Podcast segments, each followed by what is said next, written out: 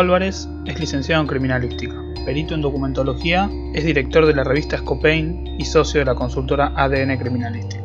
Hoy vamos a conversar con Diego y nos va a contar todo sobre el caso Nisman.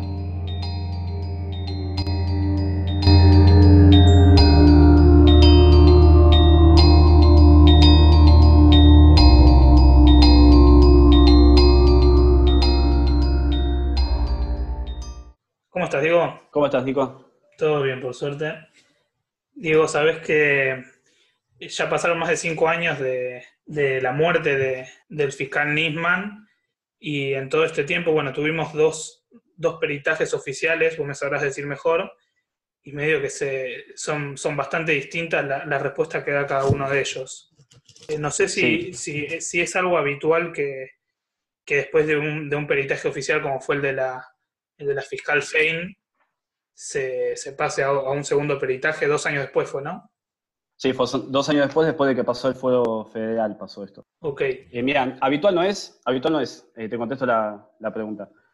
No es habitual, pero teniendo en cuenta que justamente pasó del fuero eh, criminal al, al fuero federal cuando fue a declarar Istiuso, y bueno, habiendo la posibilidad de que esto haya sido un magnicidio, habiendo la posibilidad, obviamente, eh, se pasó a este fuero, entonces ahí fue cuando se eh, estableció que debía ser otra fuerza de seguridad la que haga el peritaje, más allá de que haya pasado demasiado tiempo, eh, en términos eh, periciales, ¿no? sí. Demasiado tiempo como para hacer un peritaje nuevamente de lo, de- bueno, del cuerpo de Nisma, más que nada, ¿no? Y la recreación de la escena del hecho por gendarmería.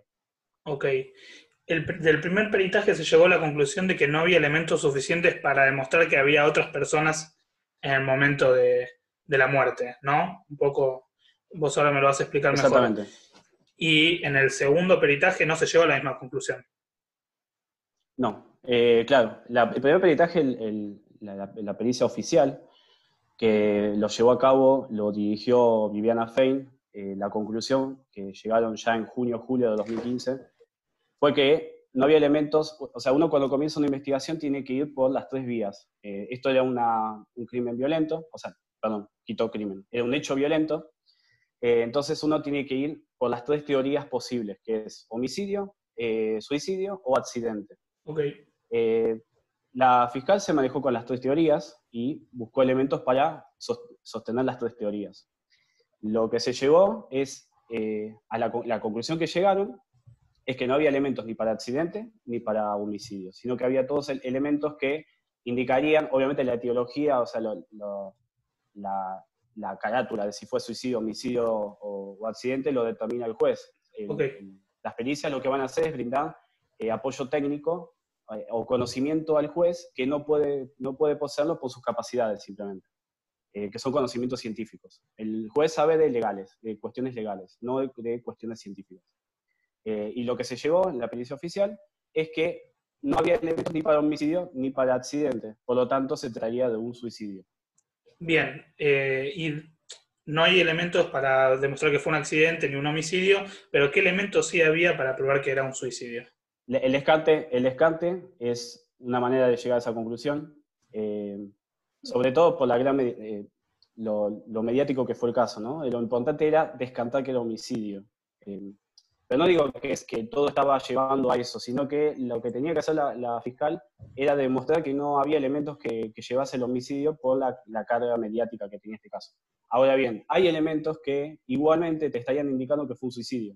Eh, o más bien te estarían indicando que él estaba solo y que él accionó eh, la cola del disparador, que Nisman eh, accionó la cola del disparador. Ok, Por ejemplo, él tiene, si querés que empiece a enumerar alguno de ellos, sí, él tiene sangre en la mano izquierda sí, y una B, una falta de sangre en forma de B sí, en la mano derecha. ok, Esto indicaría que, eh, que se apoyó, que esto es muy típico, o sea, por eso todo esto, si bien no hay un manual del, del buen suicidia, sí, eh, suele, suele haber una, una cierta coincidencia o un patrón en los suicidios, ¿no? El, el signo del espejo, la persona mirándose al espejo para no atinarle, o sea, para, para darle bien, digamos, para, Sí. para asegurarse su muerte, bueno, son todos signos que se dan en, en ciertos patrones y que se, se suele visualizar en los suicidios. Bueno, en este caso se visualizó eh, patrones de mancha de sangre en la mano izquierda, él era derecho, ok, eh, que indicarían que apoyó la mano para sostener y para ubicar bien eh, la, boca del cañón en su cabeza, por ejemplo. Te hago una consulta sobre, justo sobre este hecho puntual.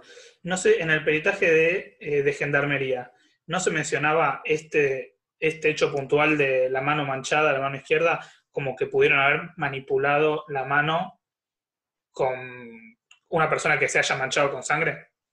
Lo que tiene en la mano son eh, gotas de sangre, salpicaduras de sangre. Lo que decía la pericia, la pericia de la querella, y no la de gendarmería al principio, era que esas manchas en la mano, en la mano eh, izquierda eran producto de que de cuando cayó, que como habrás visto, no sé si, viste las fotos, pero había mucha sangre en la escena, muchísima, lo cual una de las suposiciones justamente de, la pericia oficial era que había habido agonía, pero bueno, ese es otro punto, eh, es que se había manchado la mano con esa con esa sangre, pero lo que se ve es gotas, salpicaduras de proyección de, manchas hemáticas, que eso se ve en absolutamente todo el baño.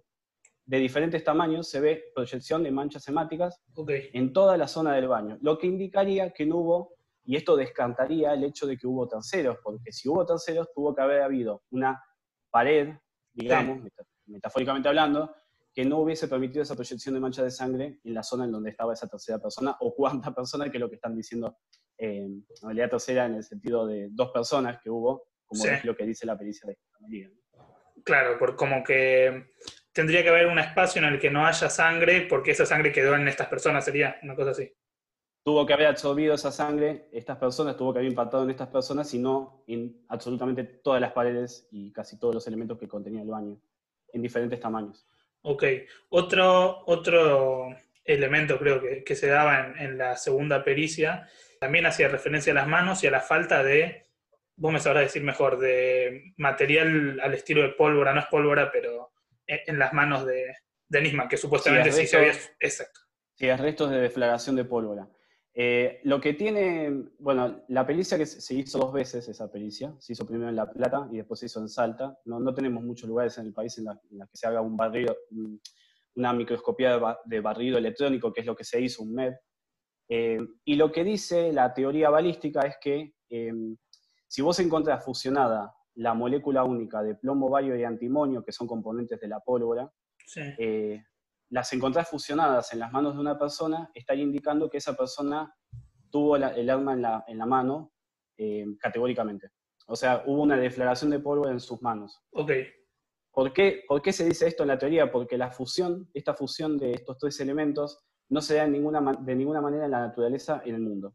Eh, no se da de manera natural. Okay. Entonces, lo único que, con lo único que puede suceder es con un disparo, con la deflagración de polvo. Ahora, las dos pericias dieron negativo, es cierto que dieron negativo, pero no, lo que no mencionan, que esto es muy importante, es que, está bien, no se encontró esa molécula única fusionada, pero sí se encontró 69 elementos que tenían bario, plomo y antimonio, dispersos en sus manos, pero no fusionados.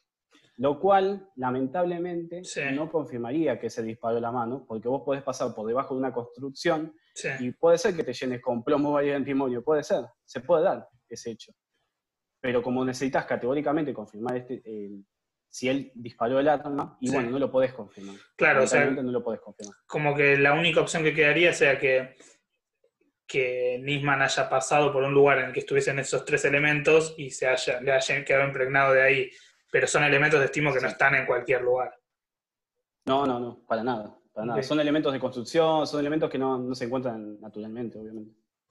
Pero bueno, lamentablemente, ya te digo, necesita elementos categóricos. Claro. Y este tipo de pericia es válida solamente si da positivo. O sea, si te da positivo, te está confirmando que esa persona sostuvo el arma. Si te da negativo, no te está diciendo nada. Claro, no es que si da negativo es que no tuvo un arma, solamente que, claro. Ok. Que no tiene esa molécula fusionada única, no significa que no lo haya disparado. Y más con este tipo de, de munición, que era para una Bersa calibre 22, que es una munición muy chica. Sí. No vas a encontrar demasiados elementos de deflagración de polvo la posición del cuerpo era otro tema, ¿no? Que se había, estaba la, teoría de que estaba parado, y por otro lado, en el segundo peritaje, que estaba arrodillado, puede ser algo así por una mancha en el tobillo. Sí, eh, lo de la mancha, el, tema es así, el tema de la posición partía más que nada de la sangre en la bacha. Eh, la discusión era de dónde provenía esa sangre, porque es la sangre principal. O sea, la pericia de gendarmería decía que era la sangre del disparo, y la pericia oficial decía que era sangre de la boca. Cuando uno eh, recibe un impacto de, proyectil en la cabeza, y más en este caso que rebotó muchas veces dentro de la cabeza y se alojó en la cabeza, lo que sucede es que genera una presión en el cerebro, una presión muy grande, entonces empieza a salir sangre por todos lados. Sale de la nariz, sale de la boca, sale de todos los orificios que tenga la cabeza, va a salir sangre. La pericia oficial estableció, y también la pericia de parte del, del, del estableció que esa sangre provenía de la boca, y esto tengo que hacer una aclaración más acá. Sí. Eh, no se hizo, la, eh, esto no se pudo determinar con pericia química, la presencia que esto hubiera estado bueno, la presencia de amilasa en esta sangre, pero lo que se, se basaron todos los peritos de Pante, la querella y obviamente la pericia de gendarmería es en las fotos para sacar sus deducciones, se basaron en las fotos que tomaron los peritos oficiales. Y esto no sé si lo sabe la gente. Pero todas estas pericias, la querella, la de parte del lago Marcino, la pericia de gendarmería, se basó en fotos. Y esto es importantísimo. Entonces, lo que, es, lo que se ve en las fotos, y esto es por lo cual se basa la pericia oficial, es em, burbujas de aire. Se ven burbujas. Y eso es típico de la sangre que tiene saliva. Eso es lo que dice la pericia oficial, ¿sí? Sí. Que se amoldaría, o más bien seguiría con la lógica de la teoría del suicidio, porque estaría mirando de frente, sí. Eh, larga, expulsa esta sangre por la boca, el signo del espejo, mirando el espejo para que le, pueda dar bien al disparo, y cae hacia atrás. Esa es la, digamos, la, posición parado y, y, cae hacia atrás, ¿no? y bloquea la puerta. Esa es la postura, digamos, de la pericia oficial. La pericia de gendarmería lo que dice, y un poco de querella, querella dice que es una persona, la pericia de gendarmería dice que son dos, porque agrega algo que no lo dice la querella, que ahora te, cuento. Dale. Dice que él estaba de costado y que la sangre, o sea, estaba de costado mirando hacia la, hacia la, bañera. Parado. Y que de costado, ah. no, eh, arrodillado, una pierna en suelo, le dicen ellos. no, le dice rodilla en suelo y una pierna eh, flexionada. A 90 grados, ok. Exacto. Eh, y que esa sangre provenía del disparo mismo. Eh, pero la, posición, ya te digo, es más que nada por el tema de la sangre en la bacha. Parte de eso y no tanto de cómo terminó el cuerpo. Ok. ¿Por qué eh, el peritaje de la querella me decís que mencionaba una persona más y Gendarmería dos? Bueno, ¿cuál es el problema? Con la, la pericia oficial eh, o sea, por muchos elementos de la pericia oficial y por las propias fotos que hay y que incluso circulan en internet y se pueden buscar, eh, establecen que él tuvo que haber tocado el arma. ¿Sí? ¿Por qué? Bueno, tenés un montón de elementos. O sea, tenés muchos elementos en las manos de Nisman que te indican que él tocó el arma. Por ejemplo, tenés una, un espasmo cadavérico en el dedo índice, que eso queda, o sea, el espasmo cadavérico sucede cuando tenés eh, un endurecimiento abrupto por porque te deja de irrigar la sangre. Ok. Bueno, eso lo tiene en el dedo índice, lo tiene en forma de gatillo. o sea, lo tiene flexionado el dedo. Sí.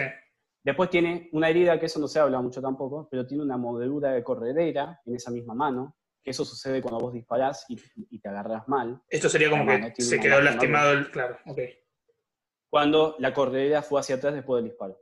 Exactamente. Okay. La propia deflagración de la prueba lo que genera es la proyección del proyectil que sale por la boca del cañón y la propia fuerza de esa deflagración de pólvora también lleva la corredera hacia atrás para que pueda volver a tomar un proyectil, un cartucho, y pueda estar en la recámara de vuelta para el siguiente disparo. Ese es, el, digamos, el, funcionamiento de una, pistola. Eh, bueno, eso lo tiene esa marca. Y tiene este, estas manchas de sangre que te comenté, que tiene manchas de sangre en sus manos, eh, de, sal, picadura encima. O sea que estuvo muy cerca de su cabeza esas manos.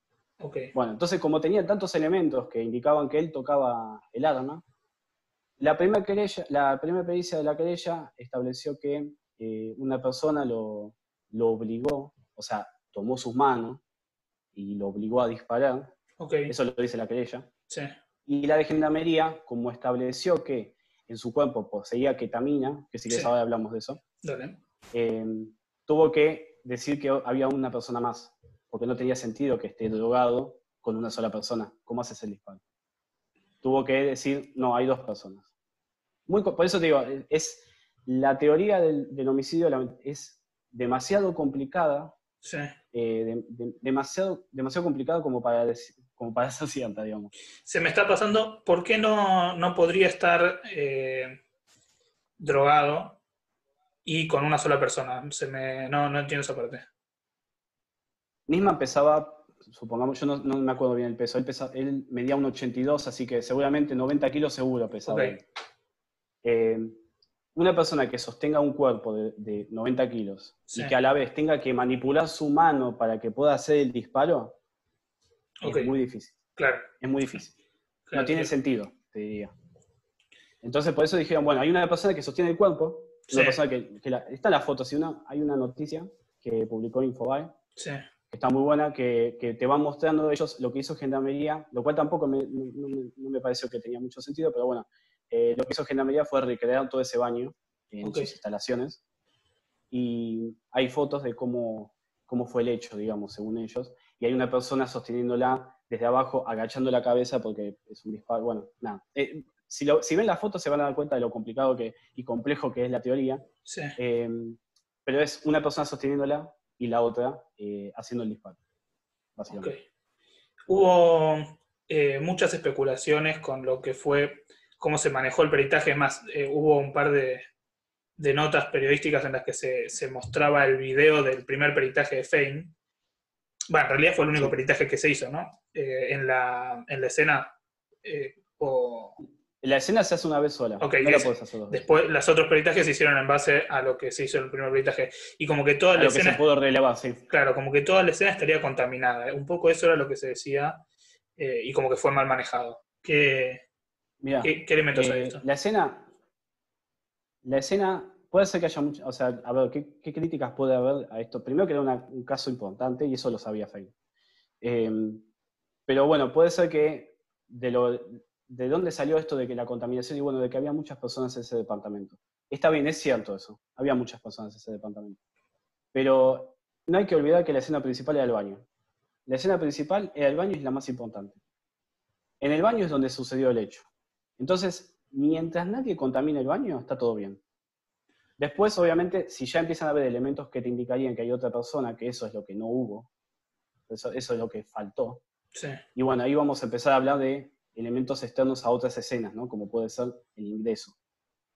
Pero en todo el, en todo el departamento se hizo relevamiento, en todo el departamento se buscó huellas, no se encontró nada, o sea, bueno, más allá de las de la Gomancino, que él dijo que fue a la casa, eh, la de la empleada doméstica, o sea, la de la madre, o sea, se encontró todas las huellas que tenían que encontrarse. y las huellas que supongo que habrá sido de, del equipo de peritaje, ¿no? Alguna huella de, de- de ese. En todo caso, en- Sí. y eso, esto es algo que siempre digo, en todo caso, si hay una contaminación que obviamente pasa, y pasa hasta en los, en los países más desarrollados del mundo, si un, si un perito en la escena eh, hace, se equivoca, que, que puede pasar, cada escena es distinta y muchas veces no hay un protocolo muy, si bien las hay, en- de hecho en cada provincia hay un protocolo de cómo manejar la escena, eh, a veces te encontrás con una escena que no cumple con las características que, que te dice el protocolo, y bueno, puede ser que, que- que la manera en que te manejaste no hubiera sido la mejor, pero en todo caso, si sucede esto, vos sabés que la persona que lo pudo haber contaminado es el perito. Entonces, tenés que encontrar elementos de él.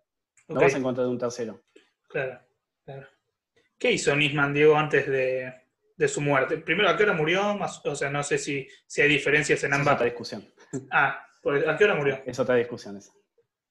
Bueno, tenés la teoría de, de la, de la querella y de gendarmería, que es durante la madrugada del, dom- del domingo, Sí, eh, a las 2 de la mañana, dicen algunos, bueno, usaron un bombito, bueno, usaron algunas otras técnicas ellos.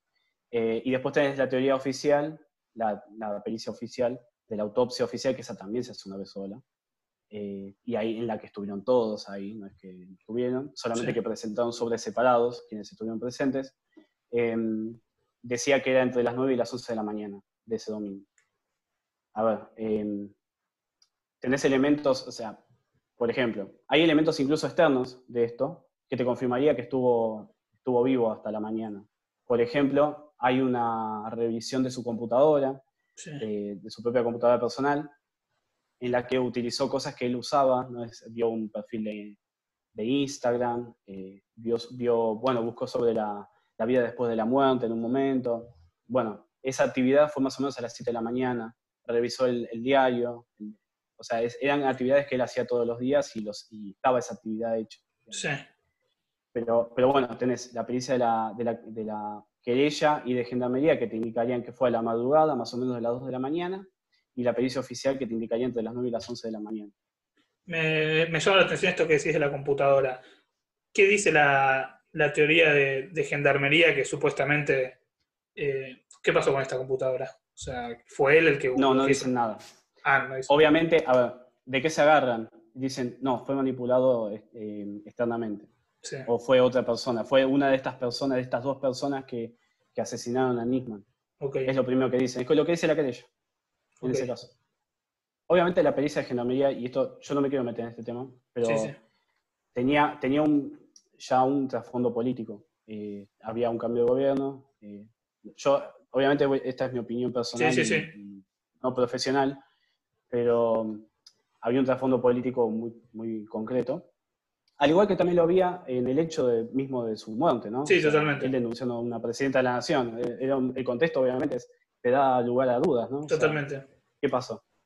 Pero bueno, eh, el contexto te lleva, te, te, lleva a pensar que Gendarmería prácticamente primero escribió las conclusiones y después sí. eh, hizo las pericias, ¿no? Pero bueno, esa es una opinión personal y tiene desde el punto de vista político. Claro. Eh, ahora, ¿en qué se basa? Y si querés esto ya, esto te lo, te lo resumo de esta manera, digamos. Sí. ¿Qué es lo que agrega Gendarmería de llamativo, si, si, lo, si lo preferís así, sí. de, de, lo que ya se hizo en 2015? Bueno, dice que él encontró presencia de ketamina en su sangre, por ejemplo, en su, no en su sangre, perdón, en su pool de vísceras. Okay. Su pool de vísceras encontró ketamina. Dice pool de vísceras. que fue golpeado en vida. Pool, ¿El pool de vísceras qué sería, digo? todo lo que son los órganos, cuando se hace la autopsia se sacan los órganos. Bueno, se hace todo un pool de eso. Sí. Es un pool que sería, eh, Una prácticamente se lo mete en licuadora. Okay. Sí, se lo mete en licuadora y eso se analiza y se manda a química. Perfecto. Bueno, en la oficial salió alcohol, salió, algunas, salió la comida, pero no salió nada de drogas, no salió nada de eso. Ahora, dos años después, o más tiempo, no me acuerdo cuándo lo hicieron, sale, sale que tenía cualitativamente ketamina, que es una droga, ¿no? Una sí, droga que no la puedes consumir encima, o sea, tuvo que haber sido inyectada prácticamente. Okay. Eh, esto, o sea, ya, bueno, eso es una de las cosas que dice, ahora, ahora voy a, al análisis, ¿no? Pero eso es una de las cosas que dice Gendarmería. Otra de las cosas con la que se apoya es que tenía golpes en vida, ¿sí? Eso ahora también te, te, lo, te, te, lo, te lo explico. Sí. Eh, y bueno, la otra era las dos personas y la posición, ¿no? De la sangre de la bacha. Okay. Con el tema de la ketamina, me, me, parece ya muy raro que tanto tiempo después, un pool de vísceras no aguanta mucho tiempo. Eh, dura un año. Vos podés hacer, volver a hacer un análisis, que eso se hace todo por espectroscopía. Sí. Vos te, podés volver a hacer un análisis hasta un año de tiempo. Sí. Ahora, dos años después, vuelven a hacer este estudio y sale encima ketamina que no había salido en la, en la primera pericia. Una cosa muy rara. Puede pasar que en la primera pericia no haya salido la ketamina y, y con el mismo pool de vísceras eh, aparezca en el segundo, o puede ser que se haya pasado por alto. No debería pasar. No debería pasar hasta te diría que sería una acusación muy grave. O sea, que digan que hubo una droga que no detectaron en la primera pericia, eh, hasta sería grave. Es fácil de detectar. Sí, sí. Eh, sí, cualitativamente incluso. Ahora, se les preguntó a Gendarmería que cuánto, cuánto ketamina había. Porque no es que, o sea, también vos te, podés tener ketamina en la sangre, al igual que nosotros podemos tener oro en el organismo y no pasa nada. Podemos tener metales en el organismo, no pasa nada. Sí. Mientras no haya una cantidad letal o, o, que nos afecte, ¿no? Claro. Ahora, cuando le preguntaron eso, no, cualitativamente lo detectamos. ¿Pero qué significa que lo detectaron cualitativamente? Eh, cantidad de estraza. Cantidad de estraza es menos de 1%, es nada, o sea, es okay. y casi indetectable. O sea que no lo pudo haber afectado esa droga, no lo pudo haber puesto en una eh, en un estado en el que no pudiese controlar su cuerpo, como ellos decían. Okay. Okay. Eso por el lado de la ketamina. Ahora, desde el lado de los golpes, sí. hay todo un tema también. Primero dijeron, eh, bueno, decían esto de que tenía golpes en vida. Eh, hay un golpe que no era en vida, y eso lo determinó la, la autopsia, sí. que era el de la rodilla. Ese no era en vida. Eh, perdón, era en vida, pero fue hace mucho. Okay. Me, estoy, me estoy equivocando. Eh, fue hace mucho tiempo y eso se demostró y ellos lo descartaron. Gendarmería lo descartó ese tema. Okay. Pero los otros golpes decían que era en vida. La sangre, la sangre que, que podés ver en la foto de la, de la escena, que están sí. todas publicadas todo por internet, sí. Y la separación de la sangre y el suero, que eso también se ve que es la parte amarilla, que se ve en, en las fotos, te indica que hubo agonía. ¿Qué significa esto? Que estaba vivo, que después del disparo estuvo vivo un tiempo. Ok. Entonces, todos los golpes que se dio en la caída fueron en vida. O sea, está bien, sí, fueron en vida. Ok. No, es que está diciendo, lo golpeamos, lo, lo reducimos y le disparamos. Simplemente que. sí, tiene golpes en vida. Claro, que son golpes que se dio después de haberse dado el disparo. Y, exactamente, Y después mencionabas un tercer punto con respecto a las dos personas, que esto agregó gendarmería. Eh, no, claro, eh, lo que agregó es que hubo una persona más porque no podía justificar la ketamina. Claro, pero en realidad no. Lo que, te explicaba antes, digamos. Pero en realidad no es que hubo elementos de otra persona más, sino que el único elemento era que no podría haber estado solo. no tenés, Nico, no tenés elementos de una tercera persona. Más allá del agomancino, que los tenés en el trapo, que está en el trapo verde, en la bacha, él deja el trapo, y sí, ahí tenés ADN del agomancino. Dice él el arma. No tenés más cosas. Tenés Nisman, la Mancino. Podés estar seguro de que en ese año estaba el sol. Y por eso te digo que la, cuestión se, resolvió a mediados de 2015.